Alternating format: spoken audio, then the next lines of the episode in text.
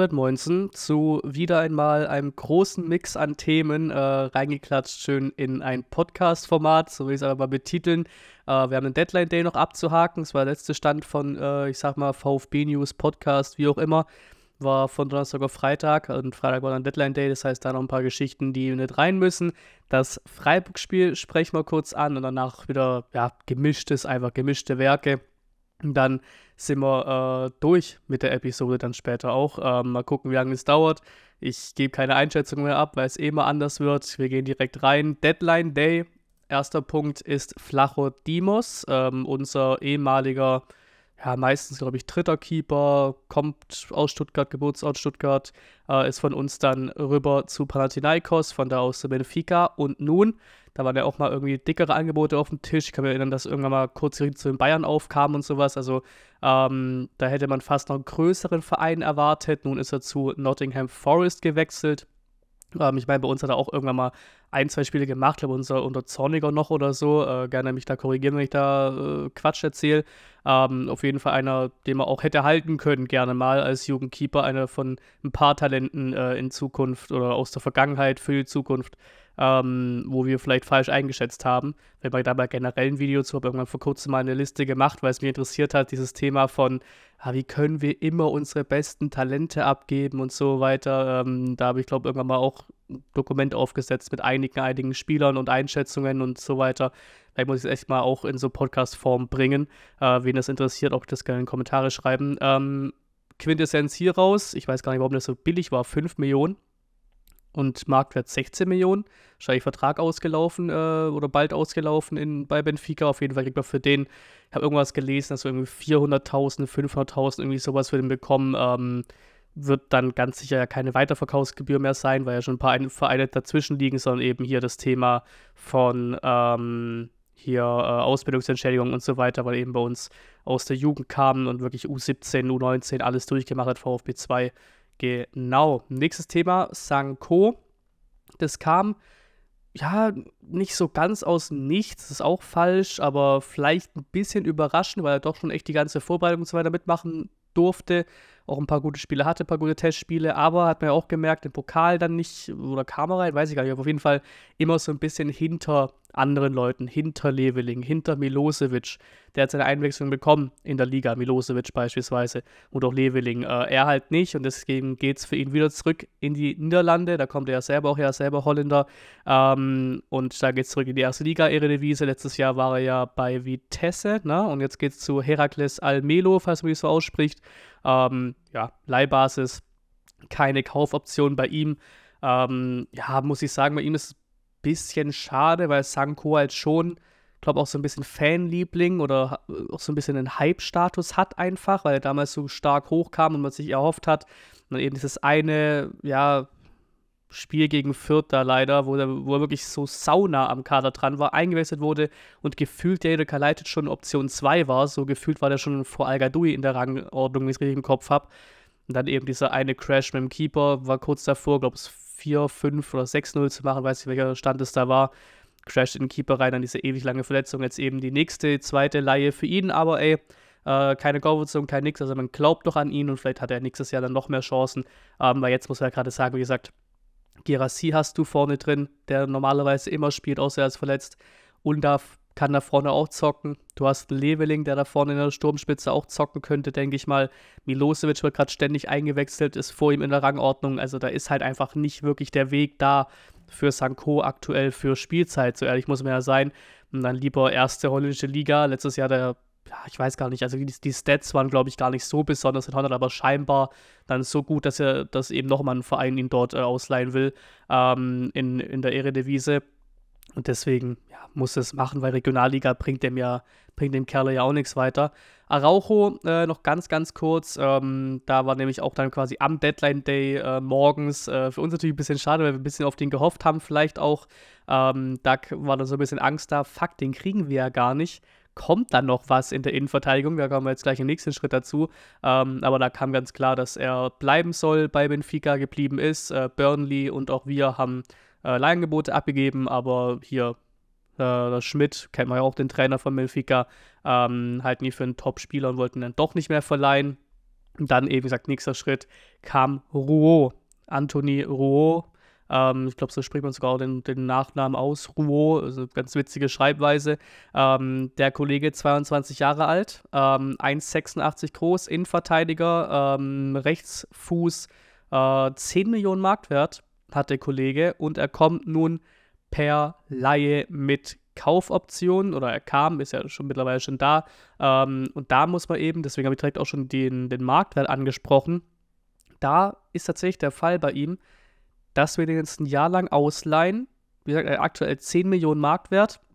Er hat auch, glaube ich, nur Vertrag bis 2024 bei Toulouse, wenn ich richtig im Kopf habe. Also ähm, weiß ich, wie genau das da jetzt läuft, weil es eben nicht nur eine Kaufoption ist, sondern eben, so wie es berichtet wird, eine Kaufpflicht, wenn wir die Klasse halten, den Klassenerhalt sichern, was, von was wir allem, ich sag mal, ausgehen und darauf hoffen, dann greift eine Kaufpflicht. Das heißt, vielleicht muss man ihn deswegen nicht verlängern, weil normalerweise kannst du ja keinen Spieler verleihen, der nur noch ein Jahr Vertrag hat, dann musst du ihn ja verlängern, damit du das machen kannst. Aber vielleicht ist das dann bei, bei der Thematik Kaufpflicht was anderes, weil er dann ja sowieso weg wäre im nächsten Sommer. Aber egal wie es ist, auf jeden Fall soll die bei drei Millionen liegen.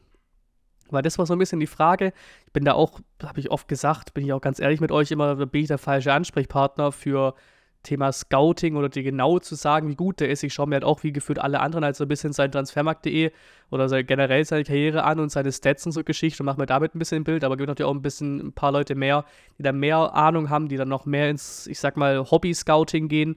Ähm, und da sind schon sehr viele sehr überzeugt von ihm. Ähm, und deswegen war es so ein bisschen die Frage, boah, 10 Millionen Marktwert, so ein bisschen Thema wie bei Tomasch oder sowas oder auch wie bei ähm, Undaf, der glaube ich auch ja 10 Millionen Marktwert hat. Und da war immer so ein bisschen das Thema, yo, Laie ist schön, Kaufoption ist noch besser, aber die ist halt hoch. Ne? Bei Undaf irgendwo bei 10, 11 Millionen, glaube ich, wenn ich richtig im Kopf habe. Dann äh, Tomasch war ja noch mehr, 13, 14, 15 Millionen. Ähm, und bei ihm sind es halt drei, weil wir dachten eigentlich halt auch gut, 10 Millionen Marktwert, das heißt, er kostet auch nächstes Jahr 10 Millionen Ablöse oder sowas als Kaufoption. Nein, 3 Millionen. Und das klingt schon auf den ersten Blick nach einem richtig starken Transfer. Das klingt nach Wohlgemut hat gekocht, ähm, weil, wie gesagt, du guckst auf den Spieler drauf, du siehst ein 10 Millionen Marktwert bei Toulouse, junger Innenverteidiger, eben der Mafropanos-Ersatz, natürlich wie bei Endo auch richtig eins zu eins ersetzen kannst, sieht nicht, vielleicht auch vom Standing her nicht und so beim VfB, aber er passt eben auch vom Typus, vom Spieler her, ähm, von der Größe, Rechtsfuß, also eben auch Richtung Rechtsverteidiger oder rechts in der, äh, in der Dreierkette, in der Innenverteidigung generell. Ähm, das passt alles bei ihm. Ähm, und dann denkst du halt einfach um drei Millionen. So, deswegen letztes Jahr ja auch bei ihm, das war ein bisschen, was manche jetzt aktuell vorgeworfen haben, dass der Kollege halt aktuell nicht spielt. Die Saison der ersten drei Spiele halt nicht gemacht. Ähm, scheint da wohl so ein bisschen leicht in der Formkrise zu sein. Deswegen vielleicht auch dieser Wechsel für seine Entwicklung. Ähm, weil sonst muss man auf den ersten Blick sagen, warum geben die den ab? So ganz generell. Weil letztes Jahr hat er 40 Spiele gemacht. Der war da Stammspieler. Toulouse auch total, äh, tatsächlich Pokalsieger geworden dort. Ähm, und noch nächste Parallele zum Afropanos ist ja auch, dass der ja auch damals geliehen wurde und dann kam per, glaube, war auch dann eine Kaufpflicht oder eine Kaufoption. Wahrscheinlich dann auch Kaufpflicht bei äh, oder eine Kaufoption für den Klassenerhaltsfall, irgendwie sowas, aber da waren es ja auch 3,2 Millionen. Und damals, selbst damals waren Mafropanos schon deutlich mehr wert als 3,2 Millionen. Und so ist bei ihm ja auch, der ist ja auch rein von, von den Stats, von aktuellen Marktwert her, deutlich mehr wert als 3 Millionen. Also auf jeden Fall so ein bisschen Mafropanos äh, Throwbacks vom Spielertypen her, von der Laie plus Kaufoption äh, ja, Konstellation. Ähm, das kann schon sehr, sehr interessant werden mit Rouault. Ich äh, finde ich einen guten Transfer auf den ersten Blick. Wie gesagt, ohne tiefer ins Scouting-Gang zu sagen, also sieht nach einem guten Transfer aus. Ähm, und bei ihm auch immer nett äh, oder war nett in seinem äh, ja, hier Statement, dass er bei uns ist. Ähm, natürlich weiß ich auch, dass sich mein Landsmann Benjamin, pa äh, Benjamin Pavard hier zum Nationalspieler entwickelt hat. Auch irgendwie geil, auch irgendwie feierbar und sehr interessant. Wir waren auch schon mal im Januar 2021 an dem interessiert scheinbar. Damals Marktwert 1,5 Millionen, als er noch unter Missland hat, waren wir auch schon ihm interessiert. Ähm, das heißt, da guckt man auf jeden Fall auch schon länger drauf. Klar, Missland ist weg, aber ich denke mal, irgendwie Scouts oder so sind vielleicht noch da oder so. Also auf jeden Fall einer, der sich ja länger angeschaut hat. Ähm, und diese Liste oder die, die, die, äh, nicht Liste, die äh, Meldung, dass es eben dieses Detail in der 3-Millionen-Klausel gibt, dass wir eben ihn verpflichten, fest, Kaufpflicht, wenn wir den Klassenhalt schaffen, die kam äh, von der Bild und ja, genau, würde ich sagen. habe ich Bock auf den Mann. Mal gucken, wie schnell der bei uns äh, Fuß fasst, wie schnell der auch eben seine Spielzeit bekommt, weil aktuell gibt es eigentlich doch recht wenig Grund, da irgendwas zu ändern hinten. Ne? Ito, Anton, ähm, Zagadou, also am ehesten wahrscheinlich Zagadou dann rausrotieren oder so. Das ist die Frage, spielst du generell, auch wenn Wagmann zurück ist, spielst du weiter diese, die Viererkette oder gehst du wieder auf Dreierkette? Da wird natürlich ein bisschen mehr Platz äh, hinten in der Innenverteidigung für die Spieler. Oder für den Roh dann eben. Bin gespannt, wie schnell der wirklich zum Mafopanos-Ersatz wird, im Sinne von auch Stammkraftersatz wird. Ähm, das nächste Ding, einer ist nämlich noch gegangen, da hinten aus der Verteidigung, nämlich Borna Sosa. Und das war was, was vielleicht nicht überraschend kam, generell, weil er ja immer schon irgendwie weg wollte und Sevilla und so. Aber dass auf einmal dann Ajax kam, das war ein bisschen überraschend. Auf einmal kam Sven Missentat auf ihn zu, ähm, wohl am Abend vorm Deadline Day und dann wurde alles am Deadline Day äh, offiziell gemacht. Ähm, kam morgens die Meldung von Fabrizio und Co. Ähm, wir bekommen für ihn, das hat dann Sky berichtet, 10 Millionen plus äh, 10, äh, 10 von einem möglichen Weiterverkauf bei Bonasus, also Weiterverkaufsbeteiligung. Die musste man sich auch in irgendeiner Form sichern. Äh, vielleicht kommt ja nochmal noch ein größerer Transfer von Ajax weg oder generell ein Transfer von Ajax weg, mit eben noch bisschen Geld bekommst, wenigstens, weil das ist ja der Punkt, den ich, der glaube, obvious ist, den anzusprechen. 10 Millionen oder wie auch später dann berichtet wurde von äh, Fabrizio Romano, dass es dann 8 Millionen sind. Pff, äh, das ist schon das ist schon wenig. Haben wir uns die letzten Wochen oder habe ich mich auch die letzten Wochen schon oft genug darüber aufgeregt, auch in den Gerüchten schon.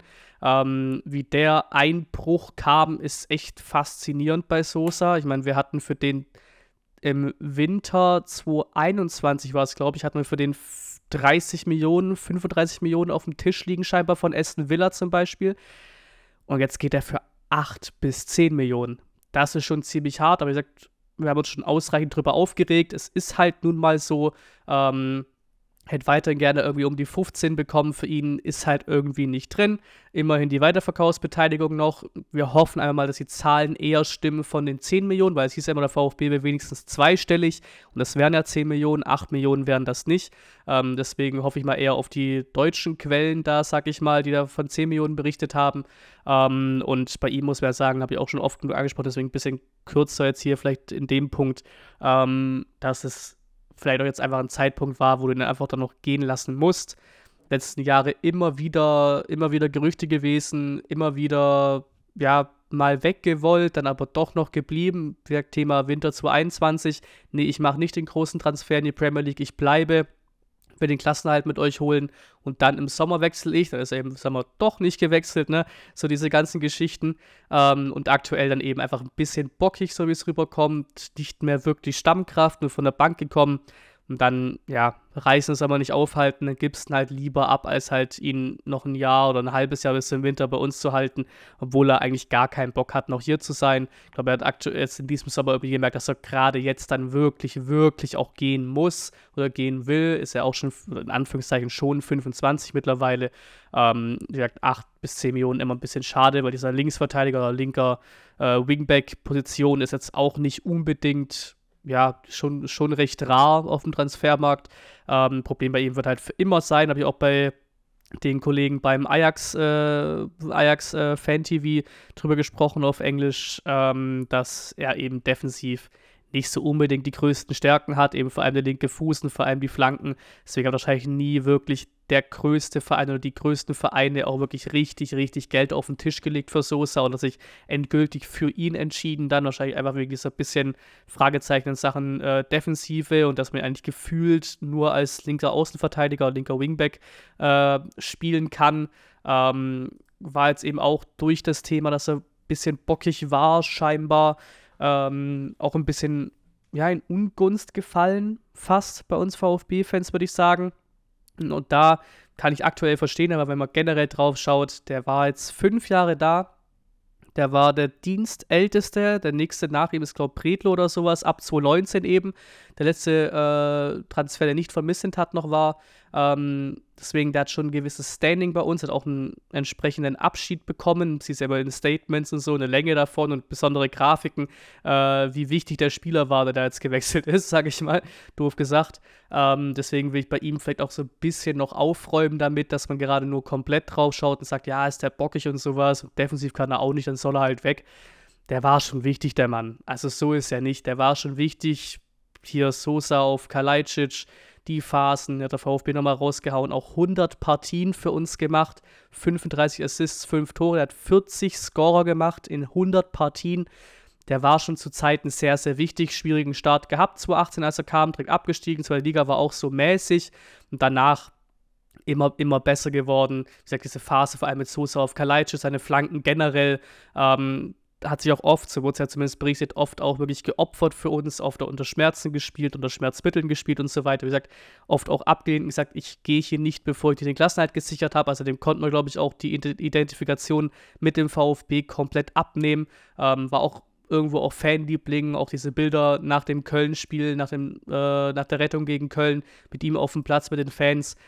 Also es ist nicht nur die letzten ein, zwei Wochen, dass er ein bisschen bockig ist, sondern es steckt natürlich schon deutlich mehr drin in den letzten fünf Jahren mit Borna Sosa. Und deswegen muss ich auch sagen, dass ich es ein bisschen, äh, bisschen schade finde, tatsächlich, äh, den Transfer. Und irgendwie kam da auch, wahrscheinlich weil bei Endo einfach auch so ein bisschen der Überraschungsfaktor zu groß war und war ein bisschen zu sehr geplättet davon, so wie der ist jetzt gewechselt. Und bei Mafropanos war auch klar, der will wechseln, deswegen tatsächlich Sosa auch mit den Abschiedsvideos von ihm selber, auch vom VfB, auch sein äh, hier quasi letzten Worte zu den VfB-Fans nochmal, bevor er zu Ajax ist und so, was er aktuell macht, hat auch Endo gemacht, so ein paar Worte an die Fans gerichtet. Das war schon, das war schon ein bisschen emotional. Das war schon irgendwie auch höher als bei Ende und so weiter. Also der Sosa-Abschied hat irgendwie doch ein bisschen mehr äh, wehgetan, tatsächlich, als ich gedacht hätte. Natürlich auch das Bild dann eben, wenn du ein bisschen Tat siehst mit einem Sosa und dem Trikot in der Hand, das ist natürlich auch irgendwie ein bisschen, ein bisschen Herz gebrochen fast bei dem Foto. Ähm, aber Borna Sosa jetzt bei Ajax Amsterdam, ähm, nicht, nicht nur auf die letzte Phase gucken bei ihm, nicht nur auf das bisschen bockig und bisschen äh, vielleicht auch äh, leistungsschwankend äh, gucken im letzten Jahr oder sowas. Generell in fünf Jahren auf Borna Sosa gucken. Das soll ich noch so ein bisschen äh, mitgeben bei ihm. Das nächste ist Mola. Äh, natürlich jetzt nicht mehr unser Spiel, haben wir einen Vertrag aufgelöst, aber trotzdem interessant zu gucken und freut mich für ihn auch tatsächlich, muss ich sagen, weil ewig lange Verletzung und so weiter und so fort. Ähm, hat bei uns, glaube ich, ja, der war halt nie wirklich scheiße bei uns. Er war halt nie krass, hat sich nie wirklich durchgesetzt, aber war auch nie schlecht irgendwie bei uns. Ähm, eben diese lange Verletzung ähm, und Leihphase und so Geschichten. Jetzt eben Vertrag aufgelöst worden mit ihm. Jetzt hat er einen Club gefunden, einen Jahresvertrag bekommen bei Reading. Ähm, gar, gar nicht sicher, spielen die dritte Liga? Ich glaube, die spielen dritte Englische Liga. Oder zweite, ich habe sie eher in der zweiten im Kopf, aber wahrscheinlich mittlerweile dritte oder so. Äh, auf jeden Fall hat er in enger wieder Fuß gefasst, jetzt hoffentlich. Wünsche mir alles Gute bei ihm. Ähm, Chill Diaz, das ist ein Thema für noch nach dem Deadline Day tatsächlich, aber der hat auch noch seinen Weg gefunden. Es gab die Gerüchte um äh, ja, Saudi-Arabien, um hier Limassol was, glaube ich, die alle nicht passiert sind. Jetzt hat er einen Club gefunden, nämlich Legia Warschau, 26 Jahre alt, der Kollege, ähm, mittlerweile auch, glaube Club Nummer 10, Club Nummer 11, irgendwie so um den Dreh. Und jetzt geht es für Leihgebühr von 200.000 Euro für eine Saison zu Legia Warschau. Die haben eine Kaufoption in Höhe von einer Million Euro nach der Saison, also genau der Betrag, den auch wir gezahlt haben im Winter. Für ihn eine Million war das da auch scheinbar. Ähm, die zocken auch sogar äh, Conference League, also ein bisschen den europäischen Fußball kann er auch spielen, da in Polen. Natürlich auch bei einem von Spitzenteams in Polen. Ähm, dann natürlich im besten Fall, mach dein Ding dort äh, liefer gute Leistungen ab und dann bekommen deinen festen Transfer zu Warschau im nächsten Sommer, äh, Chill Diaz. Ähm, letzter Punkt, ganz kurz, Transferfenster, sag ich mal.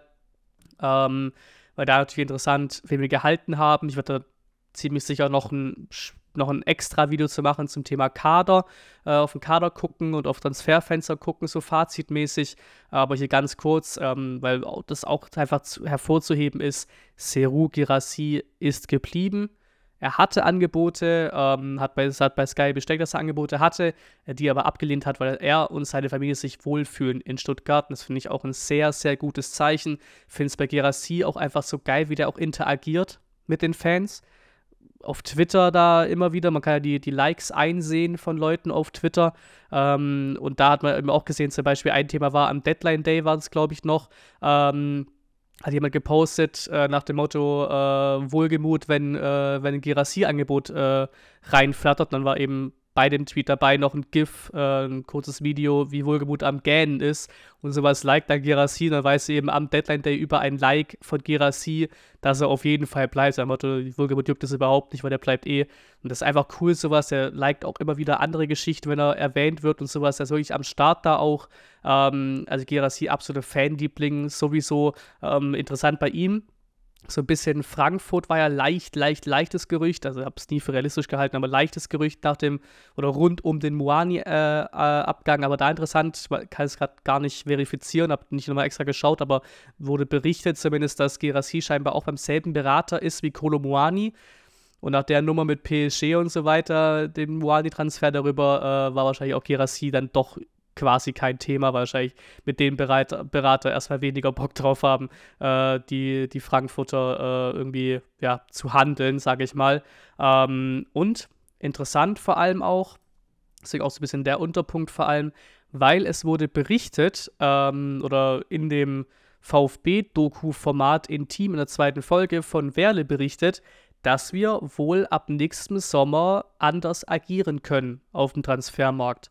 Also hat es nicht wortlaut so rausgehauen, würde ich sagen, aber durch die Blume kommt schon durch und man kann schon rein interpretieren, sage ich mal, dass der, äh, dass wir dieses auch nochmal einnehmen mussten, aber dann eben, wenn dann irgendwann das Porsche-Geld und so weiter kommt, ähm, dass wir das im nächsten Sommer nicht mehr unbedingt so müssen, dass wir nicht mehr die großen Transfereinnahmen brauchen ab Sommer 2024. Und das ist, glaube ich, schon, schon mal für alle von uns äh, eine, eine recht gute, äh, recht gute äh, Meldung. Äh, hoffentlich stimmt das Ganze dann eben auch. Und das zuletzt noch hier äh, zu dem Punkt Deadline Day und eben zu dem Punkt Transferfenster, Transfermarkt gab es noch was Interessantes, ähm, weil ich habe ja genau das auch angesprochen gehabt mit, ey, wir haben wieder so, wir haben wieder irgendwie, ja, keine Ahnung, 30, 35 Millionen plus gemacht und wir machen letzten Jahres so viel plus.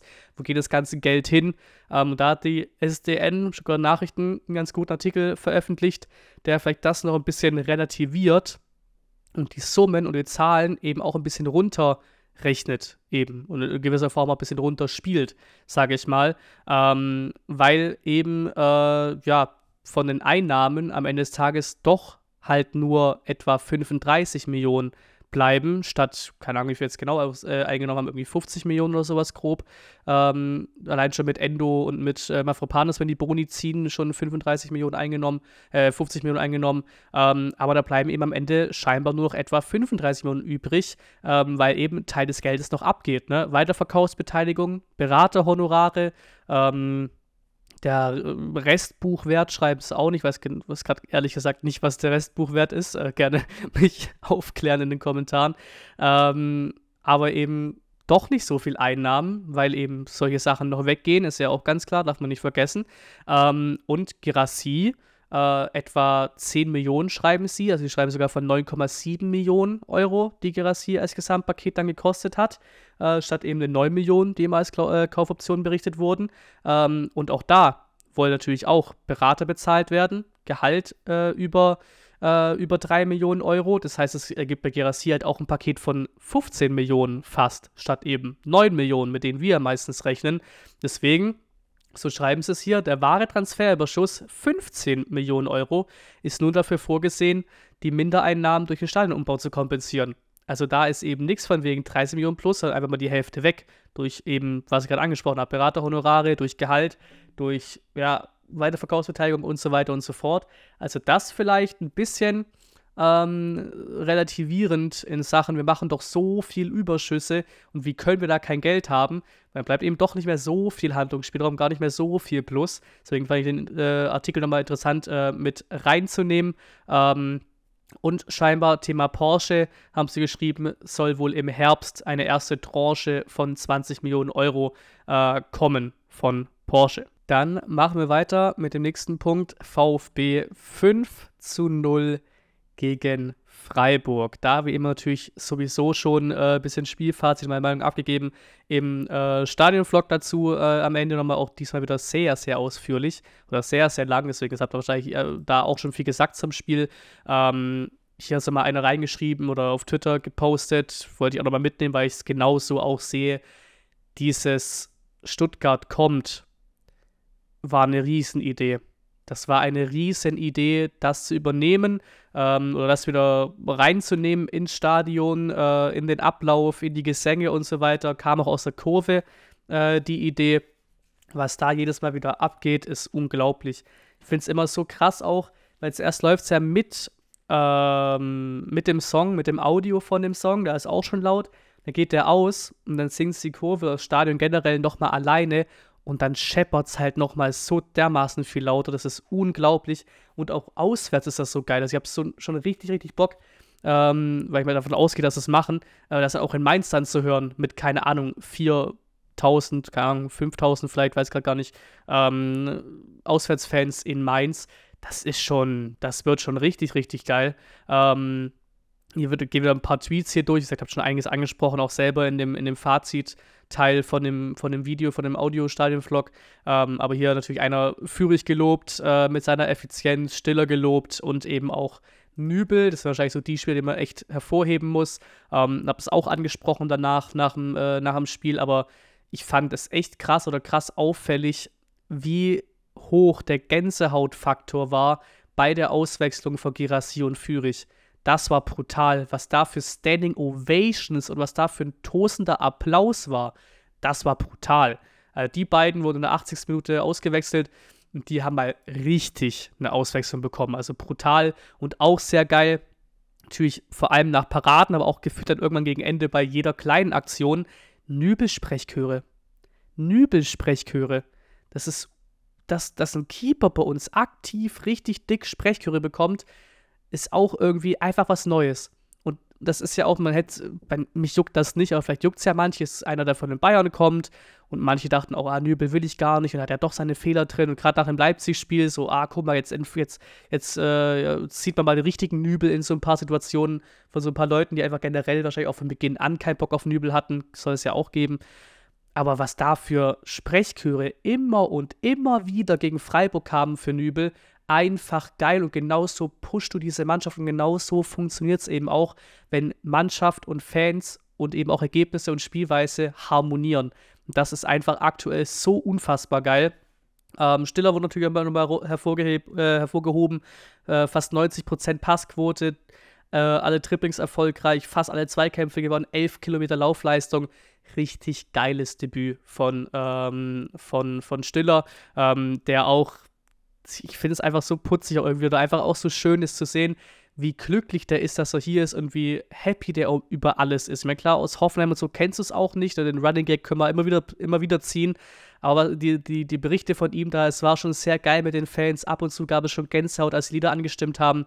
Es war einfach durchgehend laut, richtig geil. Man hat sich einfach beflügelt gefühlt. Das macht einfach sehr viel Spaß äh, zu den Fans und zur Stimmung eben gegen äh, Freiburg. Äh, der ist auch auf Insta und so weiter unterwegs, auch Twitter unterwegs, liked da auch Beiträge, ist interaktiv mit den Fans das kann schon richtig was werden mit Anschluss Stiller hier beim VfB. Ähm, und natürlich nach Spielende war gegen Bochum auch schon so. Ist auch ein bisschen frech für die. Und die tun mir auch fast leid, aber einfach geil, dann auch so Videos zu sehen. Wieder ähm, die Freiburger mussten sich, ein paar Freiburger mussten sich äh, auslaufen nach dem Spiel. Also Spielfeld hoch und runter. Und jedes Mal, wenn sie vor die Kurve kam, gab es schön in der Ola-Welle. Ähm, einfach geil. Einfach schön. So macht das Spaß. Ähm, hier Vertikalpass hat den Tweet rausgehauen. 5-0 gegen Bochum, 5-1 in Leipzig und 5-0 gegen Freiburg. Leute, wir können das aber nicht die ganze Saison so machen, ähm, weil es natürlich auch äh, absolut richtig. Also was, wir da bis, was, was hier bisher passiert, ist ja völlig fernab von jeglicher Normalität. 5-0 Bochum, wie gesagt, das, das gebe ich noch von mir aus. Wir haben auch mal Viert mit 5-1 geschlagen. Das kann mal vom Laster fallen oder kann mal passieren gegen, ich sag mal, äh, Vereine eben, die ähm, auch unten stecken im Abstiegskampf. Aber das war Freiburg. 5-0 gegen Freiburg. Europa League-Verein, der sich auch normalerweise nicht irgendwie abschlachten oder so. Freiburg und die klatscht du 5-0. Also das ist unglaublich. Auch hier einer mit einem Tweet, den ich auch 100% mitgehe. Girassi ist der beste Stürmer seit Mario Gomez bei uns. Und das ist, das ist genau so der Fall. Äh, wie gesagt, auch nichts gegen Kalajdzic oder sowas. Der hat, auch, der hat auch seine absolute Wichtigkeit und auch seinen Fan-Lieblingsstatus. Girassi ist nochmal ein anderes Level. Ähm, aktuell Torschützenkönig in der Bundesliga, fünf Hütten nach drei Spielen. Ähm, hier hat äh, Fußballdaten.de ähm, aufgelistet, wer aktuell überall Torschützenkönig ist, mit Haaland, Lotaro Martinez, Bellingham, äh, Ferguson in der Premier League. Und von den allen braucht tatsächlich Gerassi auch am wenigsten Zeit. 50 Minuten pro Tor aktuell bei Gerassi, das ist brutal. Ähm, da auch wieder das Thema, gerade vorhin auch beim Transfermarkt angesprochen, dass er geblieben ist, ist so geil. Den hätte man für 15 Millionen schießen können. Den hätte man für 15 Millionen schießen können als Verein da draußen ich meine, wie gesagt, er hat ja Angebote gehabt und die auch abgelehnt, deswegen kann auch sein, dass er einfach generell nicht zu schießen war in dem Sinn, weil er muss natürlich auch annehmen, wenn irgendwer die Klausel gezahlt hätte oder generell ein Angebot gemacht hat. Aber vom Grund auf her, man hätte den für 15 Millionen haben können. Und das ist unglaublich, dass das keiner gemacht hat. Ähm, natürlich auch die 10 Hütten zu Hause in zwei Bundesligaspielen ist auch Clubrekord bei uns, ist ja auch ganz klar. War irgendwie auch logisch, dass, wir, dass, dass das eher untypisch ist, mit 10 zu 0 Toren zu starten in zwei Heimspielen. Und wir haben Spieler genannt und so weiter. Hervorzuheben ist natürlich auch ganz klar Sebastian Hoeneß. Der ist jetzt da, 16 Pflichtspiele bisher für uns, also Pokal und Liga. Und in diesen 16 Pflichtspielen hatte er einen Punkteschnitt von 1,94. Zwei Punkte pro Spiel. Das ist brutal. Torverhältnis 40 zu 21, hat ja einer mal ausgerechnet auf Twitter. Ähm, das ist brutal. Wir haben unter dem drei Spiele verloren. Freiburg, äh, Leipzig jetzt bei der Hertha und im Pokal gegen ähm, Frankfurt. Das war's. Drei Niederlagen in 16 Pflichtspielen. Das ist schon absolut eine Ansage. Also Hoeneß muss man auch weiterhin wirklich jegliche Hüte vorziehen, was der mit uns gemacht hat hier aktuell. Und natürlich der Blick dann wahrscheinlich nächste Woche noch eher Richtung Mainz-Spiel dann. Vielleicht wieder halt wieder den guten Chris an Start bekommen, äh, der letzte Saison auch, auch, doch, auch dabei war, der Mainzer in Real Life Chris, hast du, glaube ich, auf YouTube immer noch. Ähm, aber nächstes Spiel ist Mainz auswärts. Bin ich dabei. Und die haben ja auch äh, aktuell gegen Bremen erstmal schön 4-0 verloren. Generell Mainz nicht unbedingt den schönsten Saisonstart. Da ist auch ein bisschen Unruhe drin. Also da ist 100% was drin. Letztes Jahr auch 4-1 gewonnen, jetzt ohne das irgendwie als, äh, als Standard zu nehmen oder so. Aber in Mainz muss, musst du definitiv nicht verlieren, sage ich mal mindestens. Darmstadt zu Hause, wie gesagt, ich man kann es auf ganz witzig sagen, äh, dreimal 5-0 am Stück, so warum nicht? Ne? Bochum, Freiburg, Darmstadt, äh, dreimal 5-0 am Stück, warum nicht? ist natürlich auch abgehoben einfach, deswegen lassen wir das. Äh, aber das Freitagabendspiel da, auch vor der Saison, auch ohne 5-0 gegen äh, Freiburg, ohne 5-0 gegen Bochum, war vor der Saison klar, beim Spielplan war klar, das musst du gewinnen. Wenn du diese Liga halten willst, dann musst du zu Hause gegen Darmstadt gewinnen. Also ich erwarte mir, also wie gesagt, kein 5-0, mir reicht da auch ein 1-0, egal wie. Hauptsache, du gewinnst das Spiel gegen Darmstadt zu Hause, das musst du gewinnen, da müssen drei Punkte eingeplant sein. Und danach geht's auswärts nach Köln wo wir eigentlich generell vom Rekord her, bis auf dieses eine 1-0 da in der Corona-Phase, wo ich auch da war, das war vogelwild da, mit 500 Auswärtsfans oder so und dann Modest Last Minute, das war ganz, ganz, ganz bodenlose Auswärtsfahrt. Ähm, aber sonst haben wir, glaube ich, in Köln dann auch gefühlt nie verloren, meistens auch gewonnen. Letztes Jahr eben das 0-0, wo ich auch am Start war in Köln. Hab da aktuell auch auf YouTube, Insta und Twitter mal rausgehauen, äh, ob da irgendwer Tickets hat. Also auch hier gerne bei euch äh, oder bei mir hier in die Kommentare reinschreiben, falls jemand noch zwei äh, Sitzplatz-Tickets im Auswärtsblock vom VfB in Köln hat, weil ich hatte, bin damals nicht an Karten gekommen und muss jetzt über den Weg versuchen. Vielleicht bin ich ja noch erfolgreich und komme irgendwie nach Köln über den äh, Ticketaufruf. Ich repost ja immer wieder eure Ticketaufrufe dann äh, auf Insta. Jetzt muss ich mal selber ran. Deswegen auch hier, zur Vollständigkeit halber, auch hier, falls irgendwer da was hat, sich gerne bei mir melden. Irgendwie auf Twitter, auf Instagram, DM gibt es ja die Möglichkeiten. Äh, so noch zwei Sitzplatzkarten äh, fürs Auswärtsspiel in Köln. Ähm, und auch da also Köln hat auch jetzt keinen besonderen, aber auch keinen schlechten Saisonstart, glaube ich. Ähm, deswegen, da geht auch was. Auch traditionell, wie gesagt, geht in Köln immer was. Also die drei Spiele musst du, oder darfst du oder solltest du auf jeden Fall keins davon verlieren. Drei Siege, neun Punkte, natürlich auch da äh, sehr, sehr optimistisch und wir neigen dazu, natürlich auch als VfB-Fans oder generell als Fans von Traditionsvereinen, die, die auch mal höher waren, ich sag mal tabellarisch, dann auch irgendwie ein bisschen abzuheben, wenn es wieder besser läuft. Deswegen will ich da auch so ein bisschen reinstoppen. Aber neun Punkte sind da nicht unmöglich, ne? Ich hätte da schon gerne sieben, von mir aus auch fünf, auf jeden Fall keins verlieren. Äh, wie gesagt, in Mainz, da solltest du auch nicht verlieren. Gegen Darmstadt musst du gewinnen. Köln ist so ein Ding, weil Köln ja schon auch eine gewisse Stimmung und alles entwickeln kann und in Heimspielen. Ähm, aber auch da musst du nicht verlieren. Deswegen, ich gehe mal fünf Punkte, sieben Punkte, ich will gar nicht von neun ausgehen, aber fünf Punkte oder sieben Punkte sind da halt definitiv ähm, drin. Und einer hat es auch ausgerechnet, wenn wir jetzt jedes Spiel, oder jedes Heimspiel 5-0 gewinnen und jedes Auswärtsspiel 5-1 verlieren, hätten wir am Ende der Saison 51 Punkte und 102 zu 85, also plus 17 Tore. Und das ist eine Zahl, wir reden immer von 40 Punkten Klassenerhalt oder letzte, letzten Jahre haben auch irgendwie immer 33, 34 gereicht. 51, das ist eine Zahl, die, die, kann man, die kann man mal mitnehmen, würde ich sagen. Und zum Schluss noch ein paar Stats zum Spiel. Ein paar Daten, die ihr aber hoffentlich sowieso schon im Podcast gehört habt. Aber ich meine Einspieler ist ja auch äh, nichts Neues. Mittlerweile echt schon eine Weile, die ich da auch mit dabei bin in dem äh, Podcast. Ähm, und da natürlich ein paar Stats dazu rausgeholt für das Freiburg-Spiel. Deswegen wie immer hier gerne auch, oder mache ich immer wieder gerne auch Werbung für den Podcast statt. Ähm, deswegen da gerne dann, falls ihr schon gehört habt, dann gibt es hier ein bisschen Doppelungen, aber daher kommt es, dafür habe ich es rausgesucht. Ähm, ein paar Stats eben zu dem Spiel. Es waren jetzt acht sieglose Spiele dann entweder die Breisgauer geschlagen. Ähm, sechs Punkte nach drei Spielen. Das gab es zuletzt 2008, also auch wieder ewig her, dass wir so einen guten Saisonstart hatten. Ähm, wir sind geteilt Erster in den erzielten Toren in der Bundesliga bisher mit elf Stück. Ähm, dafür haben wir 41 Abschlüsse gebraucht. Das ist nur der zehnthöchste Wert. Aktuell sitzt also jeder 3,7. Abschluss. Es ist absolut unglaublich. Jeder 3,7. Abschluss sitzt aktuell. Letzte Saison also auf die gesamte Saison betrachtet, waren wir auf Platz 4 der meisten Torschüsse, 443. Ähm, bei den Treffern aber nur auf Platz 14, nur 45. Das heißt, damals waren es jeder 9,8. Schuss. Also quasi jeder zehnte Schuss war drin. Diese Saison ist quasi jeder vierte Schuss drin. Also die Effizienz, die dürfen wir gerne weiter behalten. Das ist wirklich komplett, komplett neue Welt für uns VfB-Fans auch. Aktuell, wie gesagt, Torschützenkönig aktuell Girassi hat für äh, seine fünf Tore einfach zehn, einfach zehn Torschütze gebraucht. Jeder zweite ist drin. Komplett bodenlose Statistik. Ähm, und äh, der letzte, der auch fünf Tore nach drei Spieltagen hatte und auch der einzige, glaube ich, neben ihm, ähm, der fünf Tore nach drei Spieltagen hatte beim VfB, war Karl Allgöver. Ähm, 1984, 85 war das. Der hat damals 19 Saisontore gehabt am Ende der Saison. Mal gucken. Ich habe ja bei Gerassi äh, wie immer oder schon von Spieltag 1 von seinem ersten Tor gegen Bochum reingebrüllt, 1 von 25, so auf Spaß. Aber ey, wenn er das Tempo so weiterhält, mal gucken. Also die 19 Tore von Algever kann kann er sogar knacken.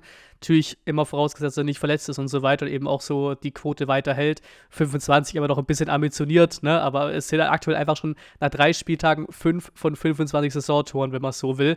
Ähm, ich sag, zu Null gespielt, auch so wichtig, Nübel angesprochen, dies, das. Wir haben letzte Saison in 34 Bundesligaspielen zweimal zu Null gespielt. Beide Spiele gegen Köln, glaube ich, wenn ich richtig erinnern, äh, erinnern äh, kann.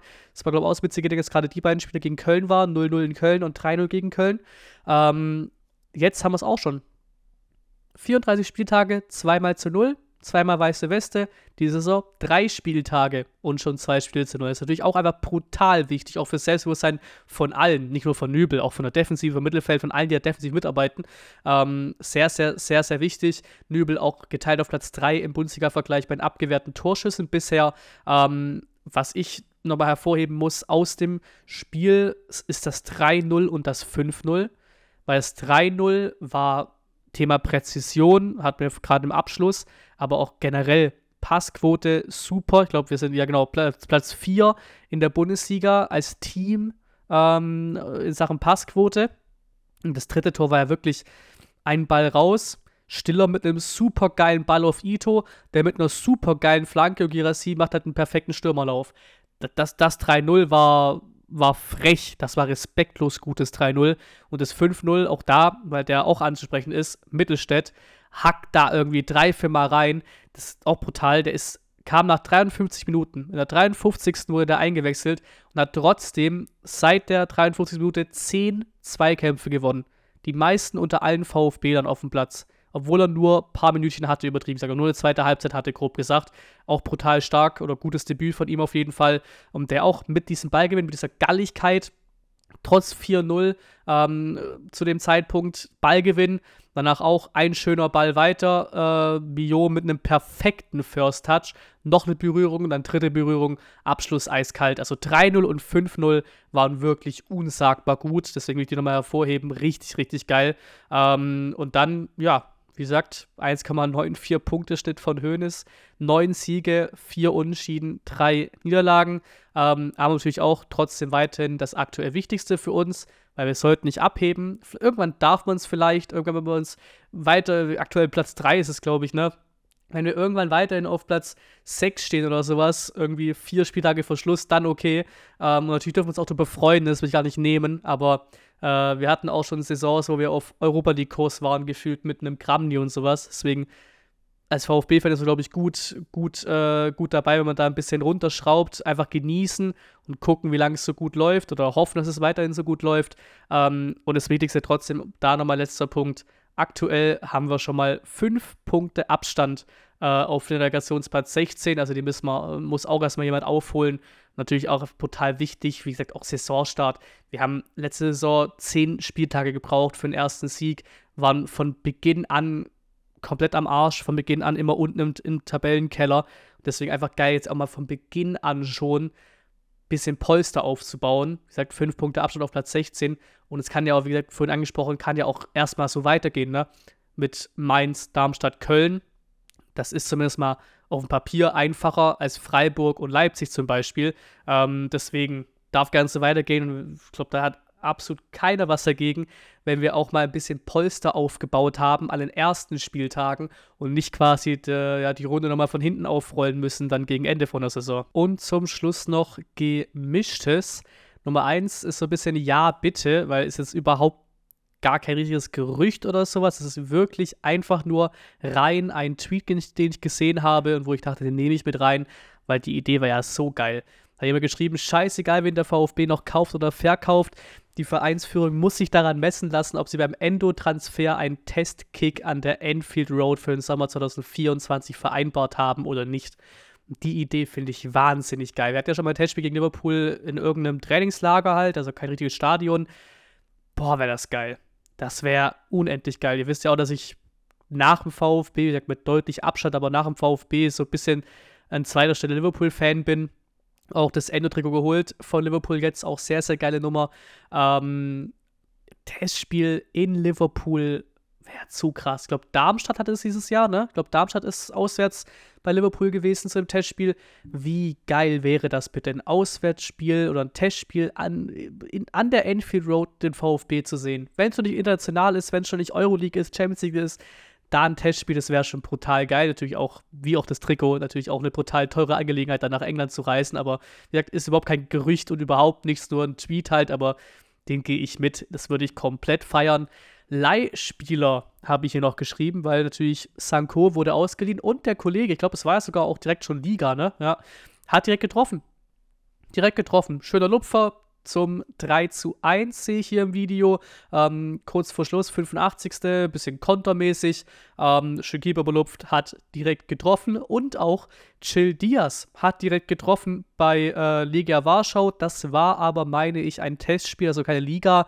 Äh, aber auch cool, dass er direkt schon mal äh, ja, direkt getroffen hat, direkt ein gutes Erlebnis hatte für sich. Und das sind wir noch nicht fertig. Weil wir hatten letzte Jahre ja oft gesagt, boah, so viel Leihgeschäfte und das klappt hier nicht und das klappt da nicht, auf die Bayers bei Magdeburg. Ähm, was hatten wir noch? Mola da irgendwo beim Blackburn Rovers. Überall so, naja, die Laien ganz nett und klang irgendwo auch sinnvoll, aber klappt halt doch nicht so ganz. Mit, bei denen aktuell klappt's. Also Diaz ist noch zu früh, Sanko auch zu früh, aber schon mal Tore gemacht, sich gut eingelebt dann scheinbar und auch Perea funktioniert. Drei Hütten in vier Spielen für Rostock ist das Wahnsinnsziel mit zwei Hütten in der Nachspielzeit. Auch ein Fahr hier funktioniert.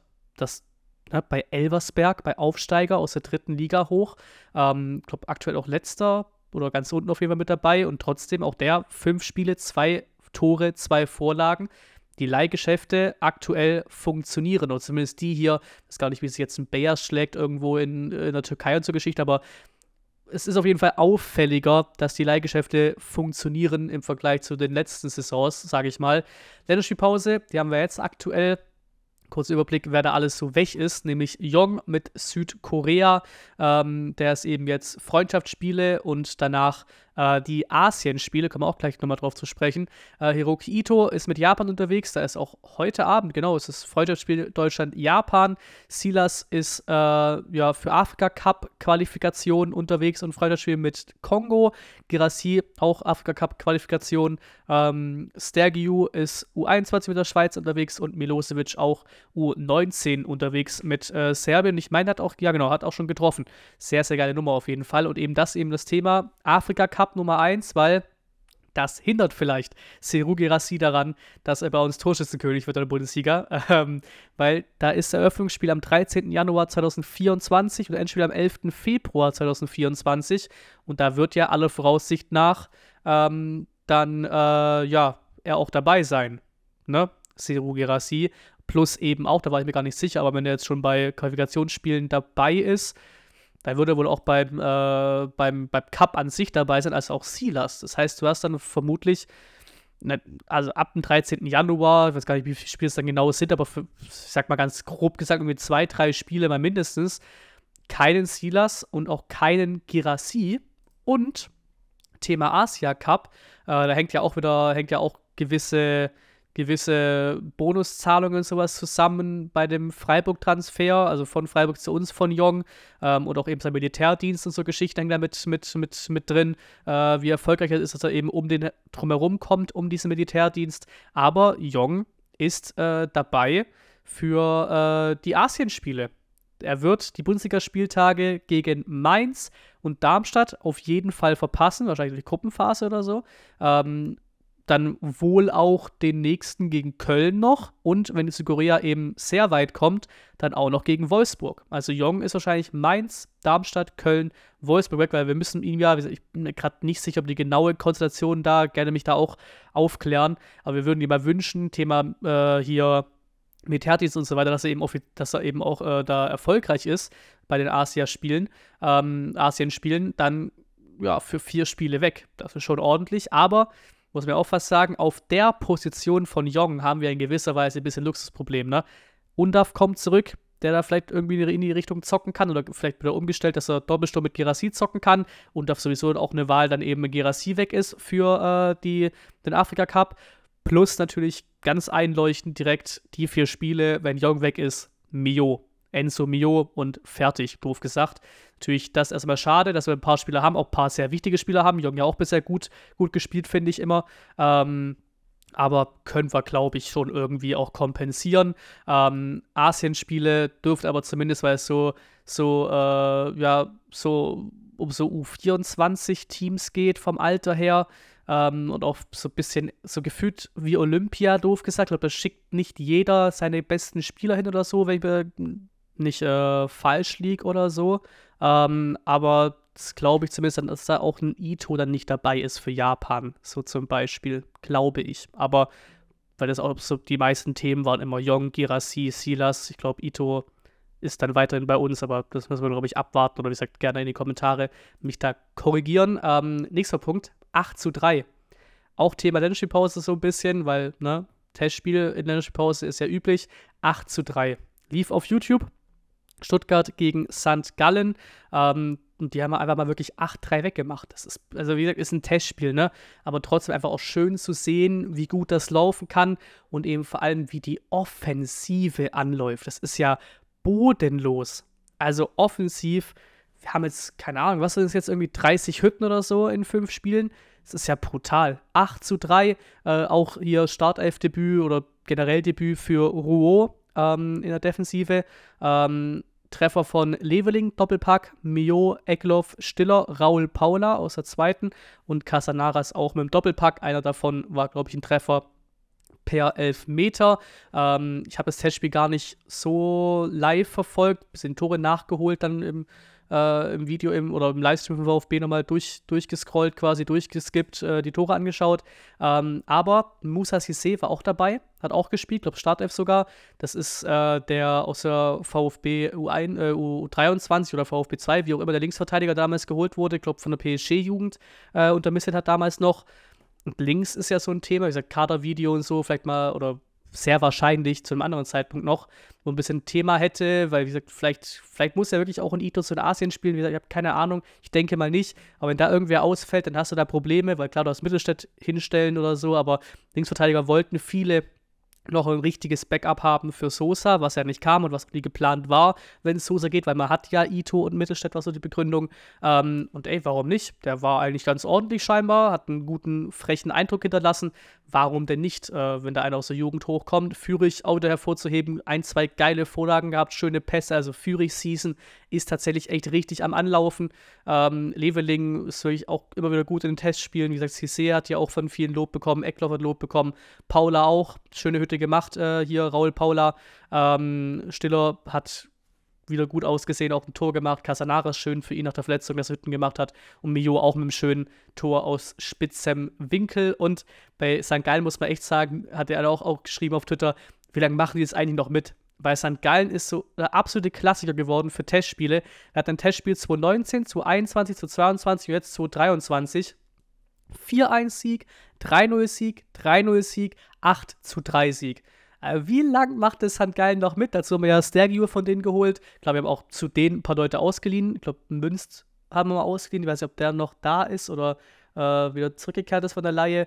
Ähm, wir hatten auch Magnitzer zu den ausgeliehen und eben dann zurückgekauft äh, wieder. Ähm, das heißt, ist so ist echt eine Connection da mit St. Gallen auch.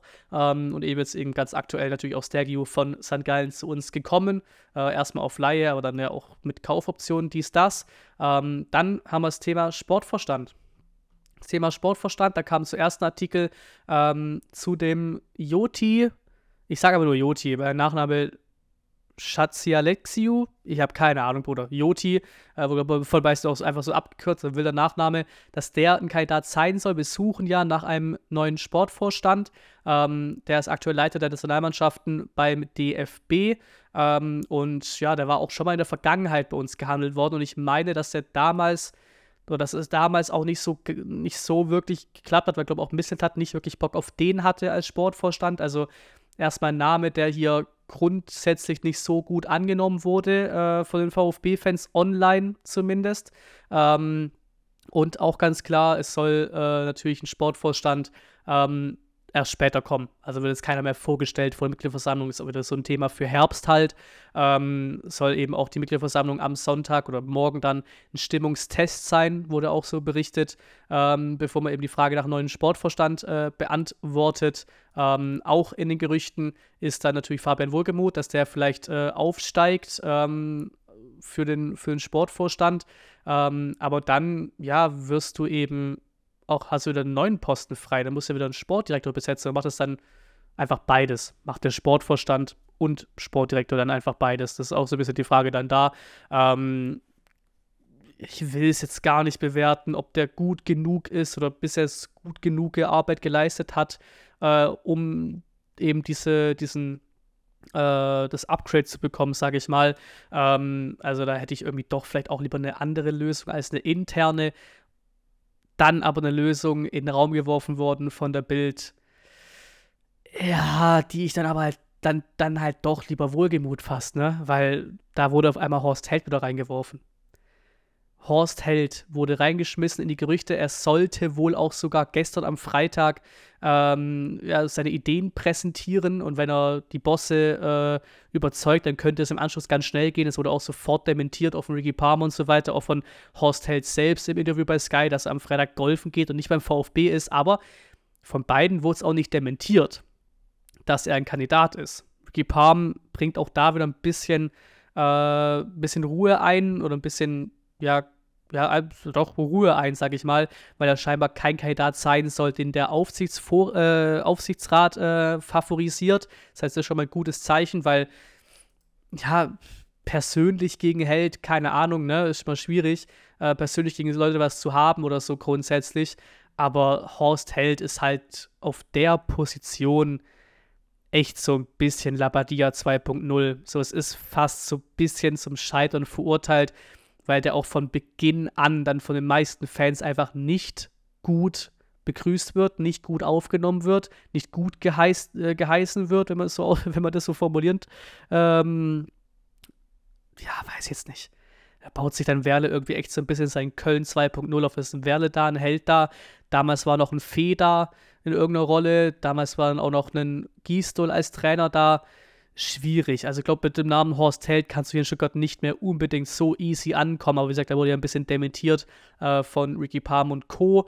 Ähm, Gentner wurde von, vom Kicker reingeworfen, dass man sich vielleicht auch da überlegt, dass äh, Wohlgebiet eben aufrückt, um dann äh, also zum Sportverstand und dann Gentner von seiner Lizenzspielerabteilung an die Sportdirektoraufgaben äh, herangeführt wird.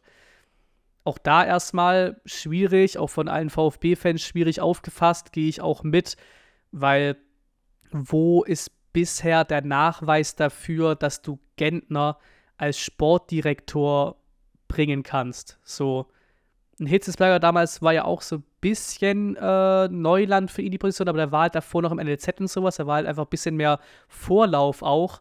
Ähm, ich würde es äh, jetzt auch im Gentner gar nicht generell absprechen oder die Idee generell absprechen, aber da hätte ich schon noch ein bisschen, gerne noch ein bisschen länger Zeit oder ein bisschen, würde gerne Gentner ein bisschen länger Zeit geben in der jetzigen Rolle. Auch vielleicht noch ein bisschen mehr lernen, keine Ahnung, was man da machen kann für kann Ausbildungen, Lehrgänge, whatever von UEFA, von DFB, bla bla bla, gibt es ja auch genügend Sachen, ähm, bevor der da jetzt eine Sportdirektorrolle irgendwie annimmt oder da herangeführt wird. Aber es ist bisher auch nur ein Gedankenspiel der Stuttgarter Verantwortlichen äh, laut dem Kicker. Ähm, auch in Gerüchten von der Bild noch zum Abschluss war Sutter von St. Gallen und Sp Spücher? Spicher? Keine Ahnung. Von Young Boys Bern. Ähm, die sollen auch Kandidaten sein für Sportvorstand, also eben welche, die auch wenigstens aktuell bei einer Position sind und da eben auch schon was nachgewiesen haben. Also kann ich jetzt nicht sagen, was sie nachgewiesen haben, aber nochmal was, was anderes als ein Gentner oder sowas, sage ich mal. Ähm, aber bei denen eben schwierig, die haben langfristige Verträge. Äh, da ist schwierig, ob man die wirklich abwerben kann und so jemand wie ein Held zum Beispiel wäre eben aktuell frei. Ähm, also das bleibt zu beobachten. Ich denke auch nicht, dass wir in den nächsten Wochen direkt schon Vollzug haben. Ähm, da hieß, glaube ich, auch immer, immer wieder Herbst. Deswegen, ich glaube, ähm, da könnte was passieren, irgendwann bis, bis halt Winter oder so, in den Herbst hinein. Aber die nächsten Wochen vielleicht ein paar Gerüchte, aber ich glaube, dass dann nicht direkt was offiziell wird in irgendeiner Form. Mitgliederversammlung ist morgen in Stuttgart, äh, in der MHP-Arena tatsächlich. Ähm, Versammlungsbeginn ist um 13 Uhr. Die rechnen mit einer sehr, sehr langen, die rechnen wirklich mit 20 Uhr, vielleicht sogar 21 Uhr. Sehr viel auf der Tagesordnung. Da muss ich aber ganz ehrlich sagen, und so ehrlich bin ich da ja auch immer, glaube ich, mit euch, äh, dass ich da der falsche Ansprechpartner bin. Also wenn es um die Themen Vereinspolitik geht, wenn es da irgendwie um Themen wie Abwahlanträge geht oder um ja das Auseinandernehmen von den Anträgen und was läuft im Verein gerade vereinspolitisch und so weiter äh, falsch und so, da bin ich schlicht und ergreifend der Falsche. Also ich werde hier keine, vielleicht berichte ich ein bisschen was, eben die offiziellen Sachen, die passiert sind von der Mitgliederversammlung wahrscheinlich in irgendeiner Form. Ähm, aber mehr auch nicht. So in Bewertung und sowas ist das da auch schwierig für mich, weil ich da eben einfach nicht so tief drin bin und ehrlicherweise da auch nicht so tief drin sein will. So bin ich ganz ehrlich mit euch. Am Ende des Tages wird auch absolut immer das Sportliche alles übertreffen. Also ich glaube, rund um das 5-0 gegen Freiburg hat sich auch keiner um den Abwahlantrag von Klaus Vogt geschert in erster Linie, weil das zum Beispiel ein großes Thema natürlich, was da ist. Äh, ein Abwahlantrag gegen Klaus Vogt. Es gibt auch noch Abwahlanträge äh, gegen ein paar weitere hier, genau, Vereinsbeiratsmitglieder und so Geschichten. Ähm, ja, Einzelentlassungen, so der, der klassische, das klassische äh, Gedöns, ähm, Mitgliederaussprache und so weiter und so fort. Und ein sehr langes Ding. Interessant wird wahrscheinlich auch dann das Thema Finanzen. Ähm, wird natürlich auch, also ich glaube, es darf offiziell keine Bilder und nichts raus aus der Mitgliederversammlung, trotzdem natürlich der VfB berichten und die Medien berichten. Also das kann man auf jeden Fall verfolgen, dann auch im Live-Ticker-Stil, dann morgen Mittag ab dann 13 Uhr, 13.30 Uhr. Ähm, äh, das werde ich auch tun. Ähm, deswegen, das wird ein langes Ding und auch eine große Mitgliederversammlung. Äh, ich glaube trotzdem, dass es so viele kommen wahrscheinlich. Ich glaube, letztes Mal waren echt nur 500, 600 da. Vielleicht kommt diesmal 1000, vielleicht ein bisschen mehr. Ähm, und da ist eben auch der nächste Punkt bei dem Thema ähm, bei dem Thema Mitgliederversammlung, wir haben 80.000 Mitglieder. Ne?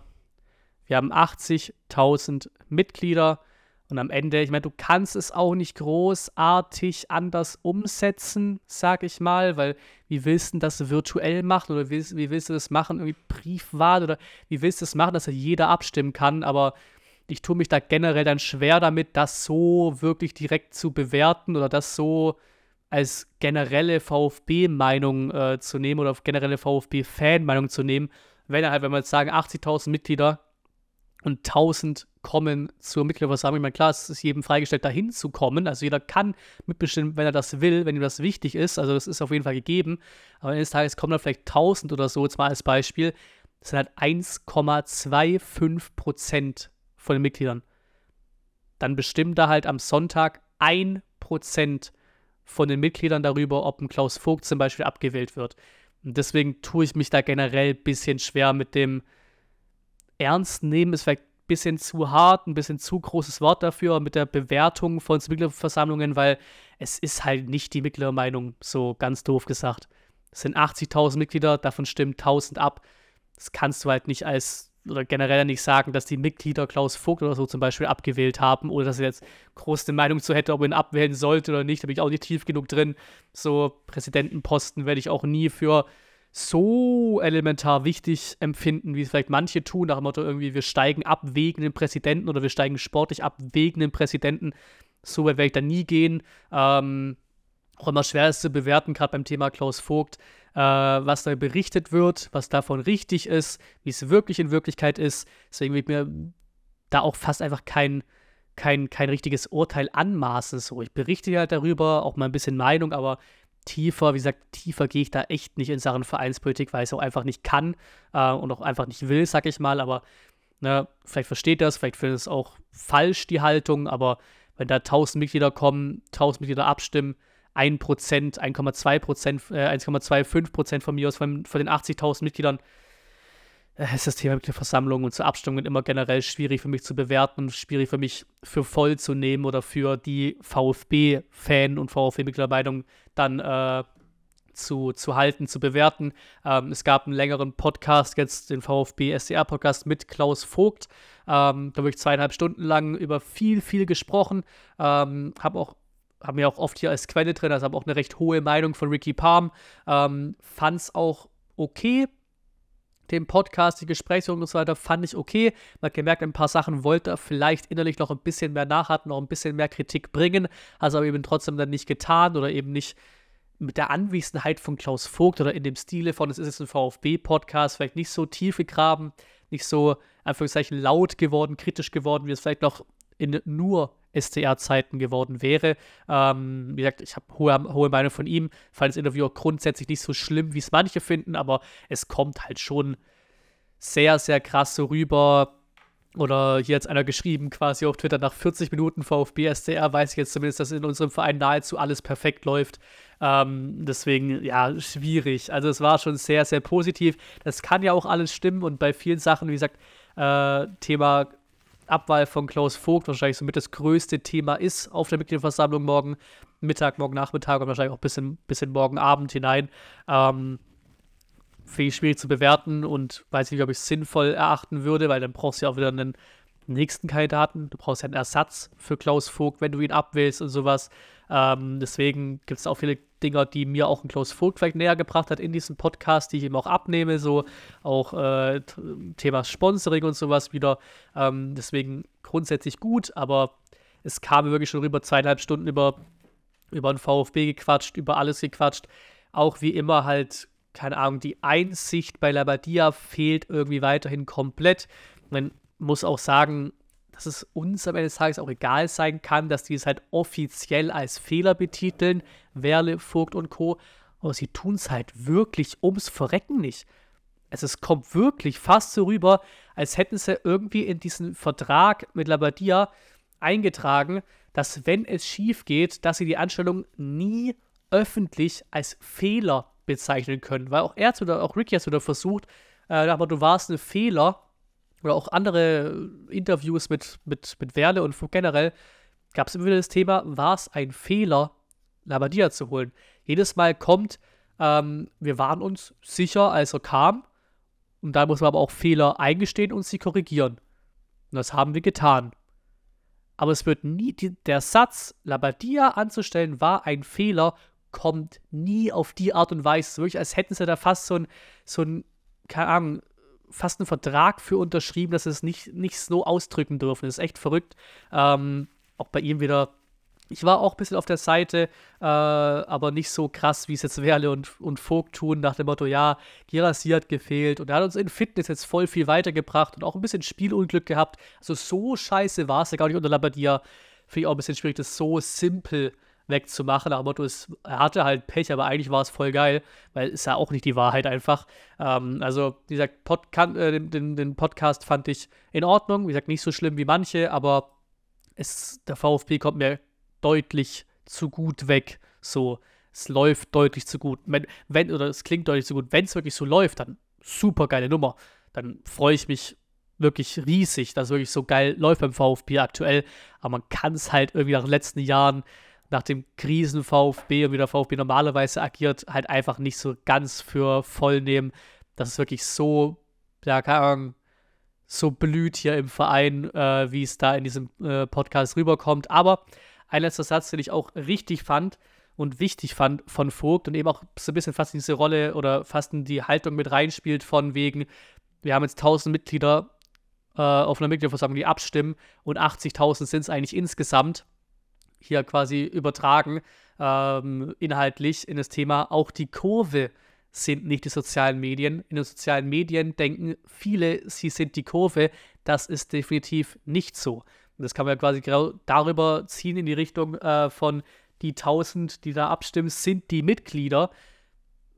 Und das ist die VfB-Mitgliedermeinung, was ja einfach auch nicht stimmt, weil wir haben 79.000 weitere. Ne? So von dem Ding her, und da kann ich auch voll mitgehen. Ähm, Twitter und sowas, brauchen wir nicht drüber reden, Social Media generell wird eher schwieriger und nerviger, sich da auszutauschen, sich da Meinungen anzuhören, auch mal gescheit zu diskutieren oder sowas. Äh, das wird eher alles nerviger, als, es, als dass es besser wird im Vergleich zu früher. Ähm, deswegen gehe ich da auch voll mit bei der Aussage, dass sich da auch manche vielleicht ein bisschen, bisschen hochspielen oder manche vielleicht oder die Meinung vielleicht generell, äh, Meinungsbild auf Social Media generell ein bisschen hochgespielt wird, weil es vielleicht, vielleicht in der Realität dann eben halt doch nicht so ist. Ne? Ganz klare Geschichte. Und dann noch vorletzter Punkt, 130 Jahre VfB ähm, haben wir heute am 9.9., alles Gute VfB, ähm, am 9. September 1893, jetzt sind es 130 Jahre, dafür wird ein bisschen Action gemacht, ein bisschen VfB-Logo am Rathaus und so weiter äh, beleuchtet, sehr, sehr nice. Und bin mal gespannt drauf, weil gut, eine dicke Choreo für 130 Jahre VfB erwarte ich mal auswärts nicht. Vielleicht gibt es was Kleines in Mainz, ähm, aber vielleicht dagegen Darmstadt dann, ne? weil 130 ist halt auch eine runde Summe, ist eine geile, eine, eine, ja, eine, eine geile Zahl. Was anderes als 129 oder so, ne? wenn ihr versteht, was ich meine. Bei 125 gab es auch eine dicke Choreo. Ähm, deswegen, vielleicht kann uns da echt was Geiles erwarten, dann vielleicht dann gegen Darmstadt äh, in dem, im Heimspiel. Und letzter Punkt, wir sind wieder wer. Ähm, und dann sagen wir es einfach so, Vogt hatte recht, im Verein läuft doch einfach alles genau richtig, weil viermal Top 3 für den VfB aktuell. Die Profis auf Platz 3 der Bundesliga, die U21 auf Platz 1, die U19 auf Platz 3 und die U17 auf Platz 1. Das ist doch, also, das geht doch runter wie Öl, runter wie Wasser, ist mir egal. Einfach geil. Da, genau damit kann man rausgehen aus dieser äh, ja, Podcast, äh, Podcast-Folge, sage ich mal. Wie immer noch hier gerne ähm, Instagram abchecken, ganz zum Schluss hier, ähm, weil da natürlich die News und so Geschichten, äh, auch Thema Mitgliederversammlung und sowas, äh, die aktuellen Geschehnisse natürlich viel, viel schneller in der Instagram-Story lan landen, als sie das äh, in irgendeiner, ja, in irgendeinem längeren, aufwendigeren, äh, kompakteren YouTube-Videos äh, tun natürlich. Deswegen gerne Instagram abchecken, weil er noch aktueller um den VfB ähm, informiert sein will. Instagram-Stories, dies, das. Ähm, dann würde ich sagen, das war es von dieser wahrscheinlich wieder recht langen Folge. Äh, über eine Stunde wahrscheinlich wieder grob. Ähm, Vielen Dank fürs Zuhören, fürs Zuschauen natürlich trotzdem auch, obwohl es nur ein Standbild ist auf YouTube. Ähm, gerne auch hier nochmal, letztes Mal kam, glaube da gar nichts dazu, aber gerne die, das Feedback geben, ob das alles läuft mit den Apple Podcasts, weil ich meine, es ja irgendwie eingerichtet zu haben. Deswegen gerne, wer das hört und wer es, gab es ein paar, die es auch sich gewünscht haben, deswegen gerne die auch vor allem sich melden, ob das funktioniert, ob man den Podcast auch so, wie, wie man es sich erhofft, äh, bei Apple Podcasts hören kann. Hier auf YouTube wie immer gerne kostenlos Like und Abo da lassen, ganz klare Geschichte. Danke fürs Zuschauen nochmal und bis zum nächsten Mal.